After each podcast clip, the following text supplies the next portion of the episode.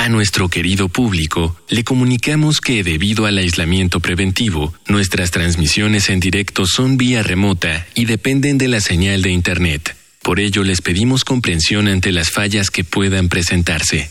Gracias por compartir estos momentos en casa con Radio UNAM y Vida Cotidiana. Radio UNAM y la Escuela Nacional de Trabajo Social presentan una serie interminable de causas y consecuencias. De cómo y por qué. De problemas y soluciones. Eso es la vida. Vida cotidiana. Sociedad en movimiento.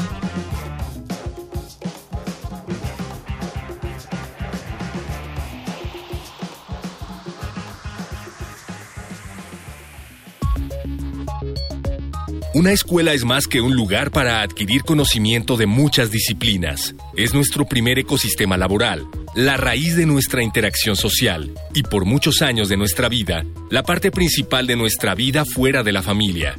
En la escuela aprendemos a colaborar, a querer y a observar y escuchar si un ambiente tan importante como este es afectado por situaciones negativas como el bullying, las consecuencias para la salud mental pueden ser más graves de lo que solemos creer. Un niño o una niña que sufre de acoso escolar no exagera ni es más sensible que el resto del alumnado. Hablamos de que un entorno que debería estar diseñado para que se sientan tranquilos es transformado en un lugar hostil, donde la importancia que se le da a la agresión supera a todo lo demás. En esta emisión de Vida Cotidiana, Sociedad en Movimiento, hablaremos sobre el Día Escolar de la No Violencia y la Paz con la maestra Nelia Tello Peón, profesora de la Escuela Nacional de Trabajo Social y coordinadora del Seminario Universitario sobre Violencia Escolar de la UNAM, y con la licenciada Yuridia Félix Méndez, profesora de la Escuela Nacional de Trabajo Social y colaboradora del Seminario Universitario sobre Violencia Escolar de la UNAM. Dialogar para actuar, actuar para resolver.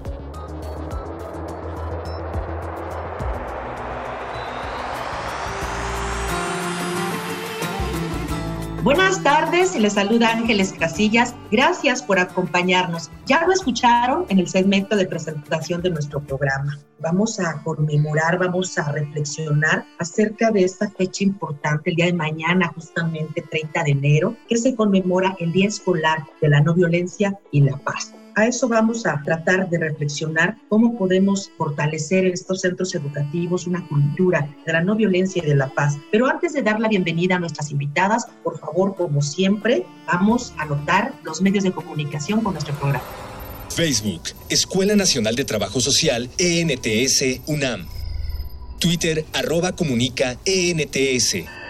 Instagram, comunicación, ENTS. Ya están ahí los datos de contacto. Me da mucho gusto recibir aquí en cabina virtual especialistas en esta temática, maestra Nelia Tello Perón. Bienvenida, maestra, muy bonita tarde. Hola, muchas gracias por invitarnos. Estamos aquí con mucho gusto para hablar de este tema tan importante. Por supuesto, maestra, y también quiero agradecer el que haya aceptado la invitación a la licenciada Yuridia Félix Méndez. Yuri, muchas gracias por estar también con nosotros. Hola, ¿qué tal? Buenas tardes. Eh, para mí todo un gusto. Muchas gracias por invitarme nuevamente al programa. Gracias, gracias Yuri. Y bueno, sin más preámbulo, vamos a iniciar. Me gustaría mucho, maestra Tello, que pudieras a nuestro auditorio poderle compartir de la manera pues, más, más sencilla que se pueda. ¿Qué, ¿Qué debemos entender o cómo se delimita esto que llamamos violencia escolar? Bueno, nosotros sabemos perfectamente bien a estas alturas en donde desgraciadamente la violencia es parte de nuestra cotidianidad, que la violencia es una relación básicamente de dominio y sumisión con el otro, pero que destruye y que se incrementa que se intensifica. Una vez que se da,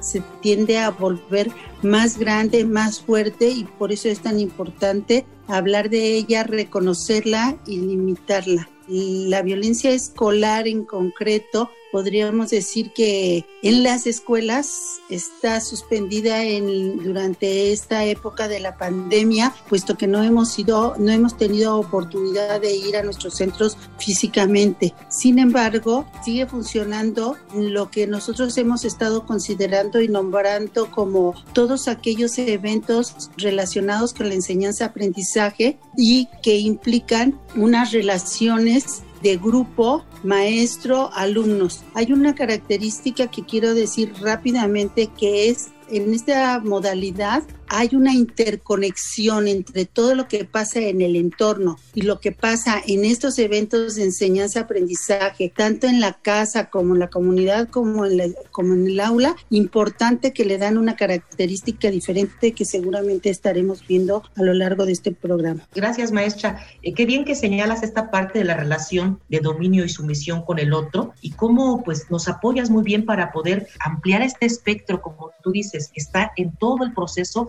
enseñanza-aprendizaje. Quizá, licenciada Yuridia, podrías apoyarnos muy bien, ya lo decía la maestra Tello, pero vamos a precisarlo aún más, los actores que están involucrados en esta violencia escolar. Bueno, pues es que retomando esa, esa situación, por ejemplo, eh, tengamos en cuenta que la violencia escolar, ya sea en la cuestión presencial y ahora bueno, a través de diversos medios digitales, pues sigue presente, ¿no? Y en el que están participando profesores, estudiantes, padres de familia. Siempre el enfoque desde el que hemos trabajado, pues retoma la participación de estos tres actores, ¿no? Y bueno, también creo que es importante mencionar que la violencia escolar no solo tiene que ver con ese espacio físico, ¿no? Que es la escuela, sino que trasciende ya esos límites a otros espacios. Anteriormente, por ejemplo, antes de la pandemia, pues ya lo veíamos diversas expresiones de violencia en espacios virtuales o chats o grupos que se abrían en distintas páginas, en donde también había esta manifestación o, ya traslado de la violencia, pero ahora ya lo vemos también en, en la casa, ¿no? Al llevar esta cuestión de enseñanza-aprendizaje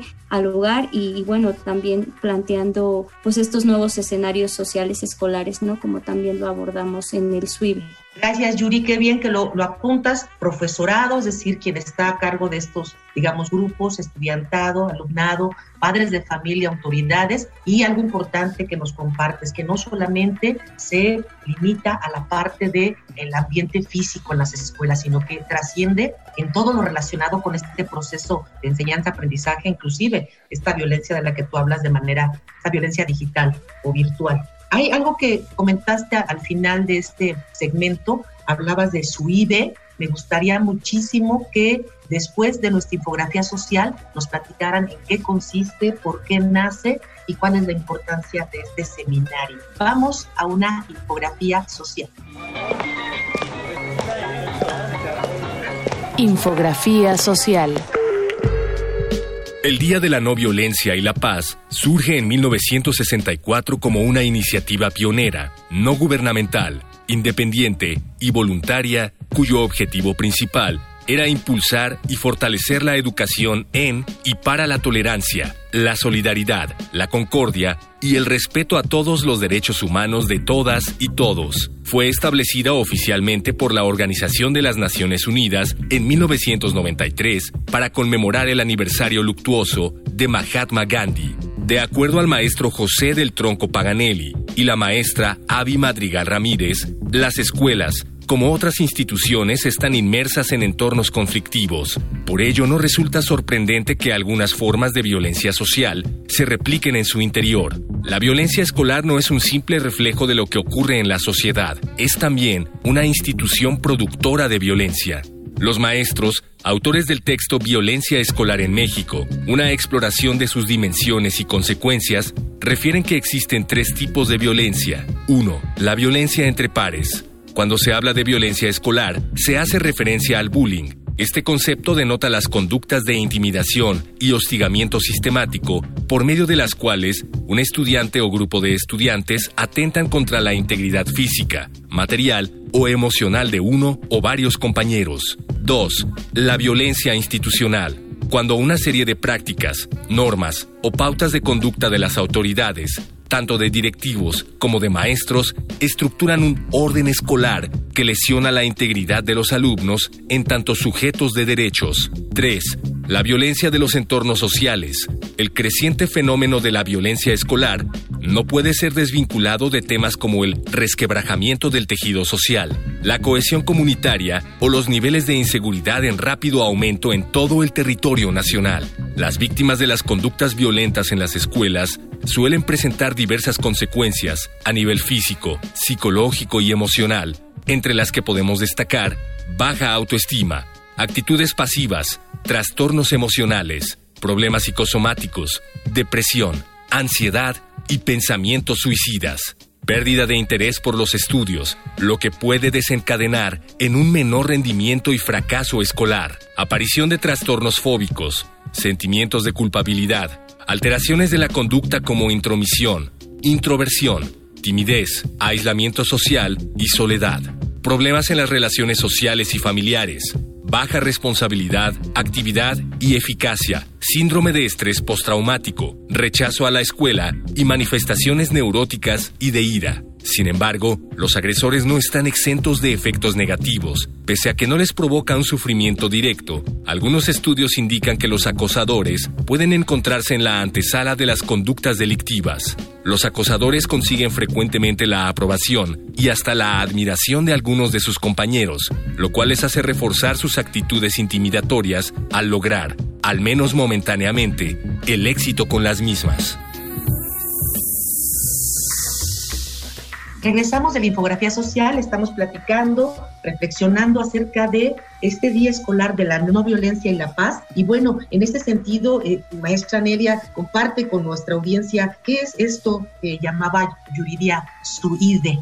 El SUIBE es un seminario interinstitucional que atiende la violencia escolar, que trata de conjuntar experiencia de profesores, de autoridades, de alumnos, de padres de familia y de cualquier miembro del entorno comunitario que tenga que ver con algún acto de violencia. Y como bien ya lo decía Yuri, es muy importante también tomar en cuenta el ciberbullying, todas las relaciones que sobre todo ahora se han acentuado en las redes sociales, en donde creo que un gran reto para los que estudiamos estos temas que participamos en el SUIBE, estamos hablando de la violencia constantemente, pero en lo que estamos pensando más allá de ella y estamos trabajando procesos de convivencia entre iguales y entre adultos, entre autoridades y entre los mismos estudiantes, porque hay que recordar que cuando hablamos de comunidades escolares no podemos centrarnos nada más en la, en la violencia que se da entre los alumnos en las aulas o a la salida de las escuelas o ahora en los chats más personales, sino realmente tiene que ver con toda una comunidad que está en torno de, de los estudiantes de este proceso de enseñanza-aprendizaje y que en realidad está tejiendo algo particular. En este momento la íntima relación entre lo que se vive en los ambientes familiares, entre lo que se vive en la casa y lo que se vive en el aula, pues está íntimamente ligado, porque el estar utilizando el espacio para estar en una clase no te está aislando del resto de tu familia, ni de los ruidos, ni de la dinámica, ni de los pleitos, los perros, los gatos y las gentes. Y entonces la presión es más grande porque tú sientes que tienes que tener una presencia formal, pero al mismo tiempo tienes que estar controlando una serie de efectos que a todos los que estamos en Zoom constantemente nos pasa, pero que si estás en una clase y te tendrías que estar concentrando para tener un proceso de enseñanza-aprendizaje, pues se te dificulta mucho más. Y también hay que tomar en cuenta de manera particular a los maestros que estamos tratando de crear un ambiente de grupo en espacios de Zoom que realmente no es exactamente a lo que estábamos acostumbrados, no eran las técnicas que manejábamos y que ahora lo hemos estado logrando y creo que con bastante éxito en esta nueva forma de crear ambientes de convivencia para el aprendizaje. No sé, Yuri, ¿cómo ves? Sí, bueno, eh, el seminario, eh, eh, nada más para especificar, pues bueno, es una iniciativa promovida por la UNAM, es, es un seminario permanente, que es el Seminario Universitario Interdisciplinario sobre Violencia Escolar, y básicamente busca eso, ¿no? Lo que ya planteó la maestra Nelia, promover la reflexión del análisis sobre la violencia escolar, no solo a nivel nacional, sino internacional, con metodologías interdisciplinarias. Para ello también, pues, tenemos la colaboración de diversos especialistas de diversas áreas y también pues tenemos o hemos logrado formar un trabajo colaborativo con diversos estudiantes y becarios de, de, trabajo social, pero también de otras áreas, con lo que hemos podido ir trabajando sobre esta temática que es violencia escolar, no solo en la cuestión de investigación, sino de intervención y también en el trabajo de metodologías para atender esta situación ya que profundizó Yuri, quiero profundizar también que nos ayudan y colaboran con nosotros alumnos becados del proyecto de Construyendo Futuro de López Obrador y que tenemos algunos alumnos becados de ese programa que también trabajan con nosotros, programa que ha sido muy criticado, pero que no sé cómo funciona en otras áreas. En las de nosotros son chicos que ya terminaron las, las carreras y que nos han apoyado y se han involucrado muchísimo en parte de estos proyectos. Gracias, maestra Tello, por complementar. Gracias, Yuri, por hablarnos del seminario ¿A qué alumnado se está refiriendo cuando hacen estas investigaciones y estos, digamos, modelos de atención jurídica? Tenemos también estudiantes de práctica de especialización de la Escuela Nacional de Trabajo Social, ya de último semestre, y también estos egresados ya becarios del programa, como bien puntualizó la maestra, que se incorporan ¿no? a trabajar con nosotros en el desarrollo, en el trabajo en campo anteriormente, ahora pues en línea virtual, pero que afortunadamente esa eh, integración de equipo de diversas áreas pues nos ha permitido realmente avanzar y generar estrategias y metodologías de intervención para atender o responder a esta problemática. Ya lo decían ustedes, es un equipo interdisciplinario, hay diferentes disciplinas, supongo que otras más facultades o escuelas de la UNAM que están también participando en este seminario. Y algo muy bonito que me gustaba, lo que comentaba la maestra Tello, es una materia de estudio que no termina. Esto que hablabas tú, maestra, que cómo estamos ahora involucrándonos en estos sistemas digitales, pues también hay una violencia que tiene que visibilizarse, pero también tiene que investigarse y estudiarse para poder ofrecer alternativas, ¿no? Que nos lleven a, a cómo poder identificar aspectos que nos permitan tener mayor solidaridad, concordancia, respeto en este ambiente digital. Hay un segmento que distingue a nuestro programa muy bonito porque se trata de escuchar a las y los otros. Les invito a Voces en Movimiento. Voces. Voces en movimiento. Hola, mi nombre es Jimena Camera, soy profesora de primaria de la materia de inglés en un instituto salesiano. Las medidas con las que prevenimos la violencia escolar, nosotros nos manejamos con un sistema preventivo salesiano. Todos los colegios contienen este sistema preventivo para evitar el bullying o algún abuso dentro del colegio. Y también el colegio cuenta con su psicólogo por sección. Desde preescolar hasta preparatorias cuenta con su psicólogo. Pues más bien si surge como algún problema, se habla con ellos, se trata de que haya un diálogo entre ellos, junto con la profesora, que en este caso sería yo, para arreglar el problema. Si es muy grave es cuando se, se canalizan con el psicólogo pero pues realmente es eso, o sea, tratar de resolver el problema platicando y tener así como enfocarme al bullying, manejamos valores semanalmente que se deben de llevar a cabo en la clase también. Hola, mi nombre es Sandra, soy psicóloga y trabajo en una escuela secundaria y preparatoria. Bullying propiamente, afortunadamente no hemos tenido algún caso, sí de violencias como aisladas, en esos casos, normalmente son los profesores quienes las detectan.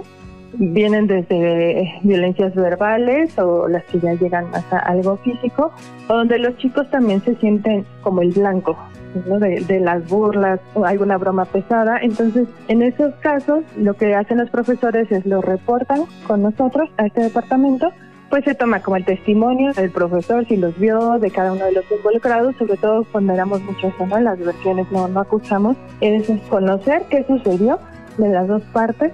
Hay veces que también, si se puede, si es propicio, se escuchan entre ellos.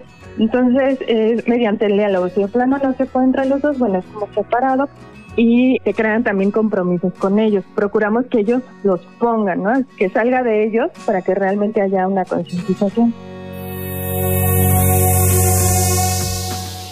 Estamos platicando con la maestra Nelia Tello, con la licenciada Yuridia, acerca de algunos aspectos que tienen que ver con la violencia, de la participación que tiene la escuela en cuanto al seminario. Y hay una pregunta que tenemos aquí en producción, maestra Tello, si me puedes apoyar. ¿Qué es el programa de atención a lo social? ¿Cómo surge y a qué se refiere? Adelante. Bueno, este programa tiene, era para población en general. Al principio iniciamos con la inquietud del aislamiento de las personas que tenían COVID y que eran ingresadas en los hospitales y que perdían todo contacto con su familiar, no solo ellas, sino más bien la angustia se quedaba de parte de todas las familias al no saber nada, al no tener información correcta ni a tiempo. Y entonces empezamos a trabajar con un programa abierto a la población, insisto, en donde la idea es escucharlos, utilizar el método de la escucha para todos todos aquellos que están viviendo en momentos de confinamiento difíciles, iba yo a decir aislados, pero aislados de las aislados de las grandes multitudes en las que estábamos trabajando. Iniciamos este trabajo en marzo, donde no había realmente mucha mucha salida pero por un lado era eso, pero por el otro lado era la convivencia intensa y en muchas ocasiones con muchos miembros en un espacio reducido, en espacios que estaban hechos para vivir, descansar y cada quien tenía asignados tiempos y horarios y sin embargo de pronto todos seguramente también con algún invitado o con alguien a quien se tuvo que recurrir también para vivir allí como podrían ser abuelos, tíos o gente que no tenía con quién estar viviendo. Y entonces se empezó a es un programa que, que coordina, que quien específico lo coordina Yuri, entonces ella les podrá decir cosas muy particulares de cómo lo fuimos haciendo. Yo quiero hacer énfasis en varias cosas. La escucha es impresionante. Es una escucha que acoge, que arropa al otro y que lo acompaña. Pero en realidad salvo en algunos casos, lo único que necesita hacer es el trabajador social realmente hacer que el otro se sienta acompañado, que se sienta escuchado, que tenga con quien hablar, que no sea uno de los miembros de la dinámica cotidiana intensa en la que están viviendo. Recordemos que la violencia, y esto tiene que ver con la violencia que estamos llamando escolar, se ha incrementado muchísimo a nivel familiar en este tipo de convivencia que se está dando ahora y entonces todo lo que podría ser violencia familiar, violencia de género, violencia intergeneracional, violencia para cumplir con el empleo, con el estudio, pues está interactuando en un solo, dijéramos, en una sola bolsa. Y entonces aquello de la violencia fragmentada que analizamos de manera muy puntual y que la vemos muy parcial, pues se vuelve una cosa realmente compleja en donde podemos entender las diferentes aristas que tiene la realidad y que finalmente tenemos que traducir nuestro trabajo en Háblame, en Háblame es lograr que pueda haber una convivencia reflexiva, un diálogo reflexivo que lo lleve a una convivencia más puntual. Esto, insisto, lo puede decir más particularmente Yuri, aunque de allí sacamos otro programa más enfocado realmente a la relación con los estudiantes y los padres de familia que en determinado momento se empezaron a sentir responsables del aprendizaje de los hijos y entonces empezaron a crearse tensiones muy importantes y muy particulares en relación al aprendizaje. Esto sin llegar todavía a lo que sucede en las aulas entre los iguales y entre los maestros. Gracias, maestra Tello. Antes de ceder la palabra a la licenciada Yuri, primero quiero reconocerle, quiero felicitarle a nombre de nuestra escuela y de la sociedad por haber tenido en estos momentos difíciles esta oportunidad de, a partir de la crisis, poder generar procesos de intervención. Ya lo decía la maestra Nelia Tello desde marzo de 2020, esta iniciativa. ¿Cuál puede ser ahorita, Yuri, el impacto que tiene esta iniciativa de la escucha, esta atención a lo social, de este habla conmigo? Me parece que esta cuestión, al ser un espacio de escucha para el otro, ¿no? Se vuelve en un aspecto trascendental precisamente porque al estar en confinamiento, al estar tanto tiempo en un solo espacio, ¿no? Con la familia, con la que sí estábamos ciertos periodos de tiempo, pero no, no tan constantes, se vuelven en relaciones caóticas y conflictivas. Entonces, en ese sentido, este se vuelve como un espacio, primero sí de escucha, de desahogo, ¿no? Para quien requiere la atención y luego también a partir de ahí posibilitar, ¿no? Reencontrarse a partir de métodos y técnicas que planteamos o que retomamos de otras metodologías, pero que luego fuimos adaptando para ir creando una metodología que se adapte o que responda más bien a esta situación emergente, ¿no? Entonces, esta cuestión que posibilite ese espacio de externar su sentir, su pensar, se vuelve en un proceso de construcción hacia el sujeto como responsable de sí y de la relación que está estableciendo con los otros, a partir de lo que sucede en esa cotidianidad y también plantear o pensar en un, en un horizonte de posibilidades de respecto a la situación que se, que en la que se encuentra, pero también creo que es eh, algo importante la participación que tienen los otros en esa dinámica o en esa relación conflictiva que se está generando a partir de la pandemia, ¿no? Entonces, me parece que eso es como un poco lo que se posibilita y obviamente lo que buscamos es que esta atención, este trabajo que realizamos tenga eh, impacto o repercuta en las relaciones, en la convivencia diaria que se está teniendo o que se viene teniendo desde marzo hasta ahorita, ¿no? Lamentablemente que se ha extendido tanto y bueno, en esta atención pues hemos encontrado diversas situaciones, desde aquellas que sí tienen que ver directamente con la pérdida de familiares, ¿no? Pero también con esta cuestión de cómo las relaciones eh, familiares se han convertido de o, o, tienen expresiones cada vez más graves de violencia, hasta el abandono del hogar, la comunicación no asertiva que se tiene, la falta de apoyo de redes sociales, también el afecto en la salud mental, la cuestión de los suicidios, de la falta del empleo, de adicciones, también el aumento de consumo de adicciones. Entonces, toda, digamos que la atención que hemos estado dando nos ha permitido conocer pues todas estas situaciones, ¿no? Tan diversas en cada una de las familias y que al final de cuentas lo que queremos generar es eso, que, que la atención que trabajamos con ellos, con su situación y en relación a los demás, pues trascienda a, a estos espacios en los que se están conviviendo. Gracias, Yuri. Definitivamente mucho trabajo, todavía muchos retos, pero qué loable labor y qué profesional están llevando a cabo esta atención.